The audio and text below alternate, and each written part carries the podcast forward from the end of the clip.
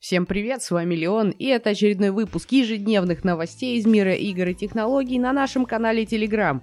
Для тех, кто увлекается видеоиграми, предлагаю заглянуть на мой канал «Честно об играх» на платформе Яндекс.Зен. Новости игр, очерки, обзоры, размышления, репортажи с конференций и обзоры нишевых инди-игр. Все это есть у меня, и если вам близка эта тема, можете заглянуть ко мне на огонек. Ну а теперь непосредственно к новостям. Поговорим, что нового произошло за эти дни в мире мобильных технологий. Сетевые источники обнародовали характеристики производительного смартфона Xiaomi аппарата Redmi Pro 2, анонс которого может состояться в самое ближайшее время. Под указанным названием может дебютировать флагман Redmi на процессоре Snapdragon 855. О грядущем анонсе этого устройства уже неоднократно сообщалось. Новые сведения частично подтверждают ранее опубликованную информацию. В частности, говорится, что смартфон получит 6-39-дюймовый дисплей формата Full HD+, защиту от повреждений обеспечит прочное стекло Corning Gorilla Glass 5. Аппарат будет наделен фронтальной камерой в виде выдвижного модуля перископа с 20-мегапиксельным сенсором. Сзади расположится тройная камера с 48-мегапиксельным основным модулем. Названная емкость аккумуляторной батареи 3600 микроампер хотя ранее приводилась другая цифра 4000 микроампер мАч. Смартфон получит поддержку быстрой 27-ваттной подзарядки. Сообщается также, что новинка будет наделена инфракрасным портом, что позволит использовать устройство в качестве универсального пульта дистанционного управления. Предусмотрено несколько вариантов цветового исполнения, в частности красный, черный и синий. Ожидается, что Redmi Pro станет одним из самых доступных смартфонов на платформе Snapdragon 855.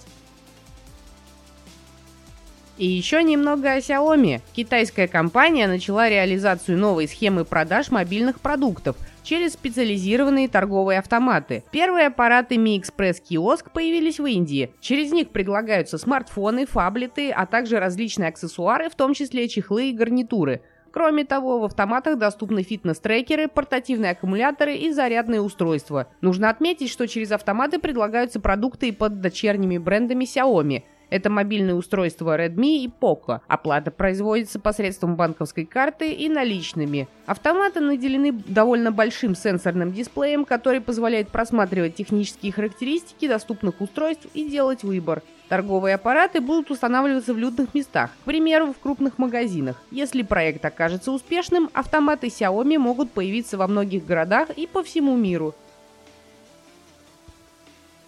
Amazon может все же вернуться на рынок смартфонов, несмотря на то, что потерпела громкий провал с телефоном Fire. Дэйв Лимп, старший вице-президент по устройствам и сервисам Amazon, рассказал ресурсу The Telegraph, что если Amazon удастся создать дифференцированную концепцию для смартфонов, то она предпримет вторую попытку выхода на этот рынок. Цитата. Это большой сегмент рынка, и это было бы интересно. Мы должны продолжать экспериментировать, и подходы, с которыми мы хотим экспериментировать, являются действительно отличающимися. Конец цитаты. Напоминаю, что попытка Amazon запустить телефон Fire завершилась полным провалом. Спустя всего несколько месяцев после его выхода компания признала, что получила убытки в размере 170 миллионов долларов в связи с его производством. Ресурс Fortune тогда сообщил, что у компании осталось большое количество нереализованных телефонов Fire на сумму около 83 миллионов долларов. Сетевые источники сообщают о том, что новый флагманский смартфон Lenovo Z6 Pro может появиться в особой версии Ferrari Edition. Упомянутое устройство продемонстрировал вице-президент компании Чанг Ченг. К сожалению, господин Ченг не поделился подробностями касаемо даты запуска продаж устройства или его возможных отличий от оригинальной модели. Можно предположить, что официальный анонс состоится в скором времени. Рассматриваемое устройство заключено в красный корпус, на тыльной стороне которого размещен логотип Ferrari. Каких-либо иных отличий оригинала не наблюдается. Вероятнее всего, смартфон Телефон получит такую же аппаратную начинку, что и Z6 Pro. В прошлом Lenovo уже выпускала версии Ferrari Edition аппаратов Z5 Pro GT или Lenovo Z5S, отличавшиеся от базовых моделей лишь оформлением корпуса и комплектацией. Новый флагман Lenovo Z6 Pro поставляется 6,39-дюймовым дисплеем выполненном по технологии AMOLED. Примененная панель поддерживает разрешение 2340 на 1080 пикселей, что соответствует формату Full HD+. Сердцем гаджета стал производительный чип Qualcomm Snapdragon 855, Скорее всего, версия Ferrari Edition будет представлять собой аналог самой мощной модели, в оснащении которой 12 гигабайт оперативной памяти и встроенный накопитель емкостью 512 гигабайт. Одна из особенностей смартфона заключается в наличии системы жидкостного охлаждения. Кроме того, аппарат может работать в режиме Ultra Game, который позволит существенно повысить производительность во время игр.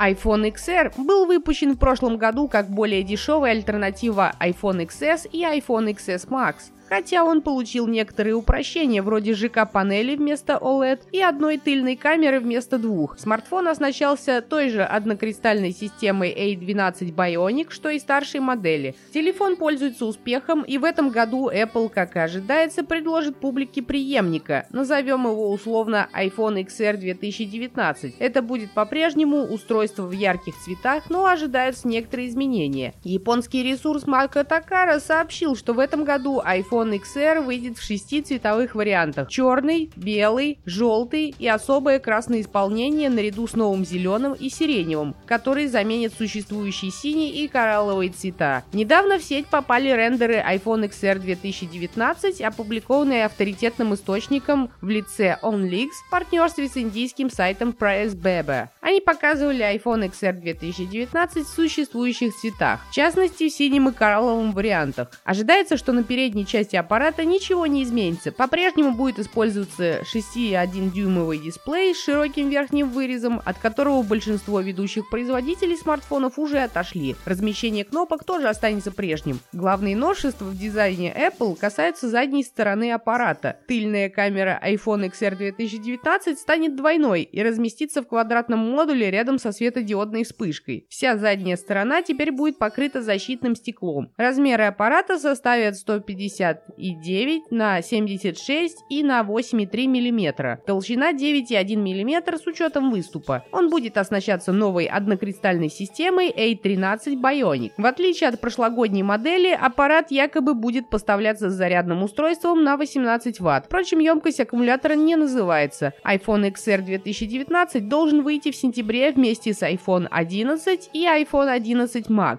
Ожидается, что последние получат на этот раз тройную камеру. А теперь немного новостей из мира софта, технологий и игр – Будучи браузером номер один в мире, Chrome постоянно развивается, а сама компания Google все время ищет способы повышения удобства эксплуатации программы. Также растет уровень безопасности и производительности приложения на всех платформах. А недавно компания начала работать над новой функцией, которая не позволит веб-сайтам блокировать кнопку «Назад». Зачем это нужно? Как известно, есть страницы, которые делают кнопку возврата в браузере практически бесполезной. Суть в том, что браузеры принудительно задерживают пользователей на сайте, блокируя действия кнопки «Назад». При этом используется перенаправление или манипуляции с историей посещенных сайтов. Это работает так. При нажатии кнопки «Назад» сайт проверяет историю просмотров и загружает тот же сайт, который был уже открыт. В комите на эту тему говорится, что таким образом сайты обманывают пользователей, что вызывает раздражение последних. В компании анонсировали новое поведение этой самой кнопки – оно подразумевает пропуск тех страниц, которые принудительно добавляют записи в историю браузера или перенаправляют в автоматическом режиме на другие страницы. Проще говоря, такие сайты больше не смогут задерживать пользователя и не потребуют обязательного закрытия вкладки. При этом нововведение повлияет только на пользовательский интерфейс кнопки «Назад», а не IP History Back slash Forward.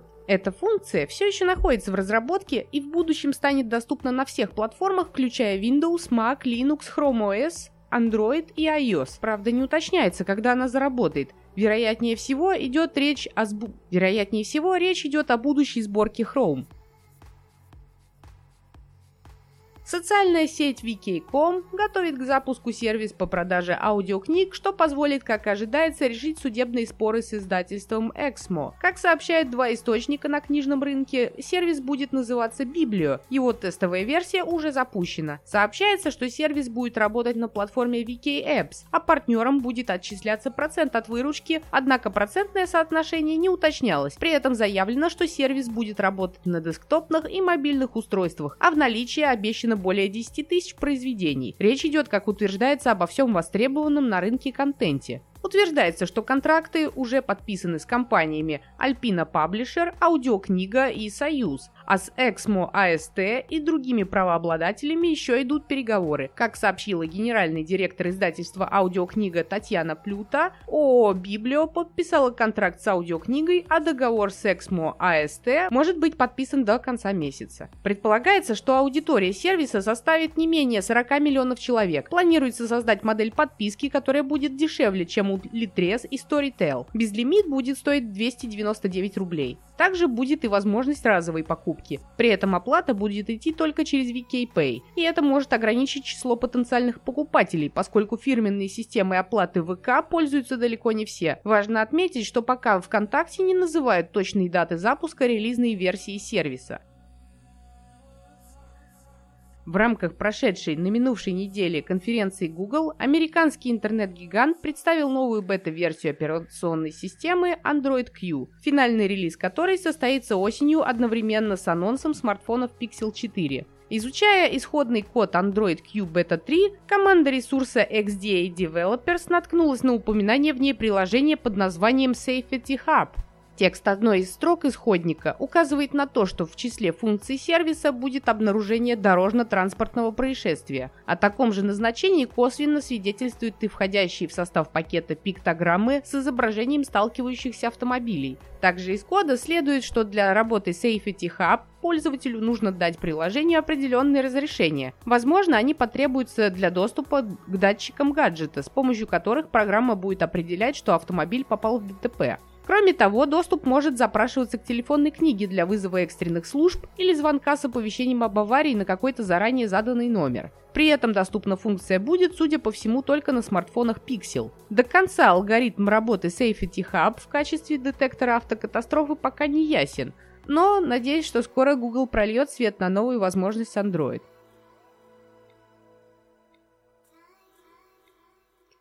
Эксперты Международного валютного фонда МВФ обнародовали результаты исследования, в ходе которого изучалось влияние роботизации на сферу труда. Роботы и системы искусственного интеллекта в последнее время демонстрируют стремительное развитие. Они способны выполнять рутинные задачи с более высокой эффективностью, нежели это делает человек. А потому робототехнические комплексы берут на вооружение самые разные компании от операторов сотовой связи до промышленных предприятий. Как показало исследование, в ближайшие 20 лет от роботизации в большей степени пострадают работники женщины, нежели мужчины. Аргументы к этому заявлению звучат следующие. Женщины реже решают задачи, требующие аналитических и коммуникативных навыков, реже заняты физическим трудом и, напротив, чаще мужчин выполняют рутинные задачи, не требующие дополнительного обучения. Специалисты полагают, что вероятность замены на робота среди женщин-сотрудников составляет в среднем 40%.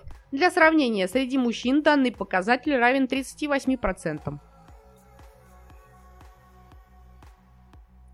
Конце марта Apple анонсировала свою кредитку Apple Card. Теперь же известный инсайдер Бенджамин Гескин опубликовал на своей странице в Твиттере реальные снимки титановой кредитки. По его словам, их уже выдают для тестов сотрудникам Apple, и эта карта принадлежит одному из них. Инсайдер и заменил имя источника на свое, чтобы не раскрывать его, потому как на всех Apple карт выгравировано имя владельца. Apple Card – это электронная карта-сервис, которую можно заказать прямо с айфона через приложение Apple Wallet и сразу же использовать для покупок в интернете. В программе отображается история покупок, данные о переводах и общее состояние счета пользователя. К Apple Card подключен кэшбэк Daily Cash, который будет начисляться каждый день. За покупки через Apple Pay возвратят 2% от суммы, а затраты в магазинах Apple 3%.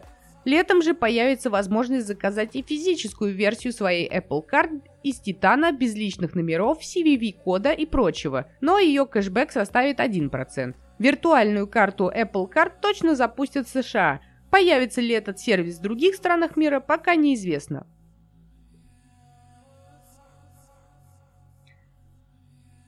В популярном приложении Snapchat появилось несколько интересных фильтров, которые превращают мужчин в женщин и наоборот, а также делают детей из взрослых. Чтобы воспользоваться новыми масками, нужно зайти в камеру приложения и там кликнуть на галерею масок, выбрать нужную, они будут женским, мужским и детским лицом соответственно, подставить свое лицо под маску на дисплее и сделать фото. Снимками можно делиться в Snapchat или сохранить, чтобы отправить их в другую программу или мессенджер.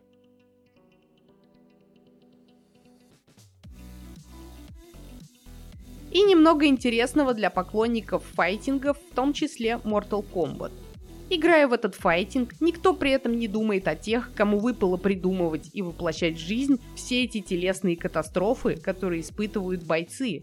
Бывший сотрудник NetherRealm, пожелавший остаться анонимным, трудился в отделе кинематографических роликов и вставок Mortal Kombat 11. Весь 2018 год их команда провела, рассматривая анимации насильственных действий, обсуждая их и проводя собственные исследования. Эффект от этого они начали ощущать уже через месяц. Разработчики постоянно тестировали и проверяли, как будет вести себя кровь на ковре и на грязи, как она будет выглядеть, попав на рубашку. Художники стремились добиться для Mortal Kombat 11 предельного реализма. Руководство тоже уделяло максимум внимания достоверным деталям. Во время совещания обсуждали, с каким звуком позвоночник будет вырван из тела. По словам анонимного сотрудника, в какой-то момент он стал нечувствительным к кровавым сценам. Но одновременно это дало и противоположный эффект. Его стали посещать крайне реалистичные и очень жестокие сны. Он даже начал бояться засыпать и целыми сутками бодрствовал, чтобы только не видеть кошмаров. В конце концов, ему пришлось обратиться за помощью. Врачи диагностировали у него посттравматическое стрессовое расстройство. По словам бывшего сотрудника, подобные симптомы проявлялись и у его коллег. Так один из них не мог смотреть на свою собаку, поскольку сразу начинал представлять ее внутренности. История сотрудника NetherRealm в этом плане в некотором роде похожа на нативную рекламу этого файтинга. Но с другой стороны, она вполне может оказаться правдой, ведь переработки у сотрудников в студии тоже были. На сегодня все. С вами был Леон. Спасибо за прослушивание и до новых встреч.